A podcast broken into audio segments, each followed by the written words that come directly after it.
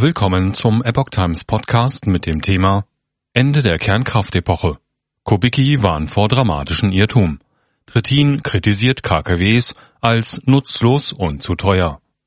Ein Artikel von Rainer Werner vom 12. April 2023. Am Wochenende sollen Deutschlands letzte Kernkraftwerke dauerhaft ihren Betrieb einstellen. FDP und Wirtschaft wollen sie als Versorgungsreserve behalten. Spätestens am kommenden Samstag, 15. April, werden die drei verbliebenen deutschen Kernkraftwerke vom Netz gehen. Ursprünglich war geplant, ISA 2 in Bayern, Emsland in Niedersachsen und Neckar-Westheim 2 in Baden-Württemberg schon zum Ende des Vorjahres vom Netz zu nehmen. Der Krieg in der Ukraine und die dadurch verschärfte Energiekrise veranlasste die Ampelkoalition, die Betriebsdauer noch über den Winter zu verändern. Nach Meinung der FDP und führender Wirtschaftsverbände reicht dies nicht aus. Habeck für Weiterbetrieb der Kernkraftwerke in der Ukraine. Die Liberalen fordern nun, die Kernkraftwerke zumindest noch in Reserve zu halten. Dann könne man in erneuten schwierigen Situationen wieder auf sie zurückgreifen, betont Fraktionschef Christian Dürr. Auch FDP-Vize Wolfgang Kubicki warnte vor einem dramatischen Irrtum, der in der Abschaltung der weltweit modernsten und sichersten Atomkraftwerke liege. Dieser werde für uns noch schmerzhafte ökonomische und ökologische Konsequenzen haben, so Kubicki. Bereits in den vergangenen Tagen hat der bevorstehende endgültige Ausstieg aus der Kernkraft auch in sozialen Medien für reichlich Unverständnis gesorgt. Anlass dafür war eine Aussage des Bundeswirtschaftsministers Robert Habeck über Kernkraftwerke in der Ukraine.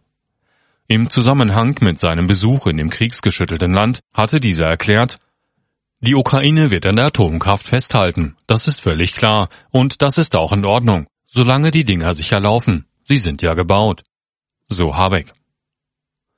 Wirtschaft befürchtet noch höhere Strompreise. Für nicht erforderlich hält auch der Geschäftsführer des TÜV-Verbandes, Joachim Bühler, das endgültige Ende des Betriebs der drei verbliebenen Kernkraftwerke. Aus seiner Sicht hätten die Meiler noch bis Ende des Jahrzehntes sicher weiterlaufen können. Wie Bühler gegenüber der Bild erklärt, seien die seit 1988 und 1989 laufenden KKWs für eine Betriebsdauer von mindestens 40 Jahren ausgelegt. Sie könnten bei entsprechender Wartung und regelmäßiger Sicherheitsprüfung noch über einige Jahre weiter in Betrieb bleiben. Der Vorsitzende des Mittelstandsverbandes BVMW, Markus Jäger, befürchtet weiter negative Folgen für die deutsche Wirtschaft durch den Ausstieg. Deutschland habe bereits jetzt weltweit die höchsten Energiepreise, betonte er gegenüber den Zeitungen der Funke Mediengruppe. Die hohen Strompreise hätten bereits mehrere mittelständische Unternehmen in den Ruin getrieben. Manche Branchen gehen deshalb auf den Knien, sagte er. Der Atomstrom sei bisher relativ günstig und insbesondere der versorgungssicherste gewesen. Es gelte jetzt, die Versorgungssicherheit und vor allem Bezahlbarkeit von Strom im Auge zu behalten, sagte Jäger. Auch die Präsidentin des Wirtschaftsrates der CDU, Astrid Hamka, warnte gegenüber dem Redaktionsnetzwerk Deutschland vor Abwanderung und Arbeitsplatzverlusten infolge hoher Strompreise. Und was denken Sie über den Ausstieg der Kernkraft? Nehmen Sie an unserer großen Epoch Times Umfrage im Artikel teil auf epochtimes.de. Trittin. Laufzeitverlängerung wäre gar nicht erforderlich gewesen. Die Grünen sperren sich demgegenüber kategorisch gegen jede weitere künftige Versorgungsoption, die Kernkraftwerke beinhalten könnte. Der frühere Bundesumweltminister Jürgen Trittin äußerte gegenüber dem Tagesspiegel, Atomkraft sei nur noch eine Nischentechnologie. Atomstrom sei mittlerweile vier bis fünffach so teuer wie Strom aus Solar- und Windkraftanlagen, so Trittin. Weltweit trage die Kernkraft nur zu fünf Prozent der Stromversorgung bei. Außerdem stehe die Rechtslage in Deutschland einem Weiterbetrieb entgegen, meinte er. Trittin spricht auch mit Blick auf den vergangenen Winter von simulierter Versorgungssicherheit. Aus seiner Sicht sei bereits die Laufzeitverlängerung nicht erforderlich gewesen. Die übrigen Quellen hätten für eine stabile Versorgung ausgereicht. Zitat An den meisten Tagen haben wir mehr Strom produziert als benötigt. Wir haben Strom exportiert, Windparks zugunsten der Atomkraft abgeschaltet und den Betreiber dafür Geld bezahlt, sagte Trittin. Atomausstieg der Schröder-Ära von Energiepartnerschaft mit Russland flankiert. Im Übrigen, so Trittin, sei der Ausstiegsbeschluss 2001 im Konsens mit der Energiewirtschaft zustande gekommen. Dieser solle den Ausbau der erneuerbaren Energien ermöglichen. Das novellierte Atomgesetz vom 22. April 2022 sah eine Restlaufzeit bestehender Kernkraftwerke von maximal 32 Jahren vor. Bis etwa 2021 sollte die Abschaltung der damals noch 19 laufenden KKWs vollzogen sein. Was Trittin nicht erwähnt, die Energiepolitik der Regierung Gerhard Schröder, der damals angehörte, flankierte ihren Atomausstiegsbeschluss mit einer intensiven Energiepartnerschaft mit Russland. Dieser erlebte im Zuge der von der Ampelkoalition verkündeten Zeitenwende in Anbetracht des Ukraine-Krieges jedoch einen Bruch.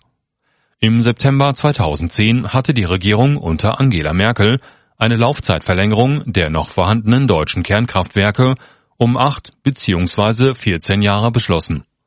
Die Tsunami-Katastrophe von Japan und dadurch bewirkte Schäden am AKW in Fukushima hatten eine intensive Medienkampagne gegen die Kernkraft in Deutschland zur Folge.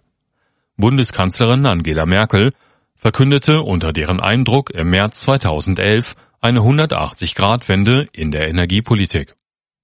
Erzeugung von Ökostrom günstiger, Output der Kernkraftwerke jedoch stabiler.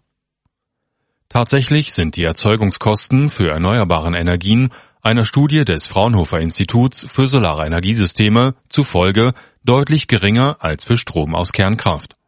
Im Jahr 2024 sollen diese bereits unter 10 Cent pro Kilowattstunde liegen. Im Jahr 2030 könnte die Stromversorgung aus einem PV-Batteriesystem schon günstiger als aus einem Gas- und Dampfkraftwerk sein. Allerdings haben Kernkraftwerke eine hohe Outputleistung und können eine kontinuierliche Stromversorgung gewährleisten. Im Gegensatz dazu können erneuerbare Energien wie Solar- und Windkraftwerke schwankende Outputleistungen haben. Sie sind von den natürlichen Bedingungen abhängig. Auch Wasserkraftwerke könnten nur unter der Bedingung eine konstante Leistung erbringen, dass genügend Wasser verfügbar ist. Ein zu hoher Anteil an erneuerbaren Energien im Stromnetz kann auch zu Stabilitätsproblemen führen, wenn die Netzinfrastruktur nicht ausreichend angepasst wird. Deren Ausbau bleibt in Deutschland nach wie vor hinter den politischen Erwartungen zurück.